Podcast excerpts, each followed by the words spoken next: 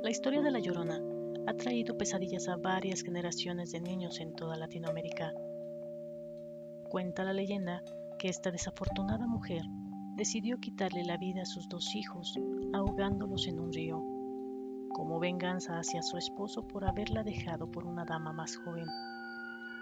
Al darse cuenta de sus terribles acciones decide suicidarse, pero las puertas del paraíso le son cerradas hasta que encuentre las almas perdidas de sus dos pequeños hijos.